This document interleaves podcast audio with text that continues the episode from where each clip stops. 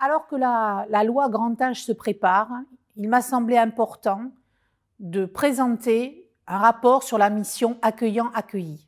J'ai été très heureuse de présenter ce rapport concernant l'accueil familial parce que je considère que l'accueil familial est une vraie solution euh, d'hébergement, euh, alternative entre le domicile et, et l'EHPAD.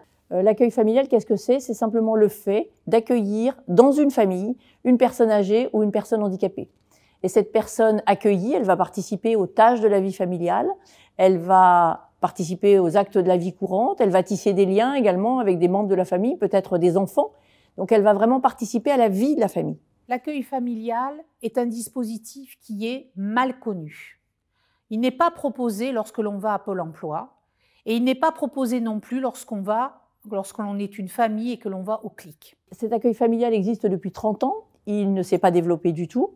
Et pourquoi il ne s'est pas développé? Simplement parce que les accueillants familiaux ont un statut de gré à gré qui n'est pas un vrai contrat de travail, qui est un statut extrêmement précaire, ces personnes ont énormément de peine à se faire remplacer, à prendre des congés, et bien évidemment, on comprend que des jeunes ne fassent pas le choix de cette voie, alors que ça pourrait correspondre à de nouvelles familles. Et le statut des accueillants familiaux passe d'abord par une formation, une formation qui soit initiale et continue, mais surtout qui leur apporte une certification. La seconde chose, c'est qu'il faudrait uniformiser l'agrément, en faire un agrément national alors qu'à l'heure actuelle, il est départemental.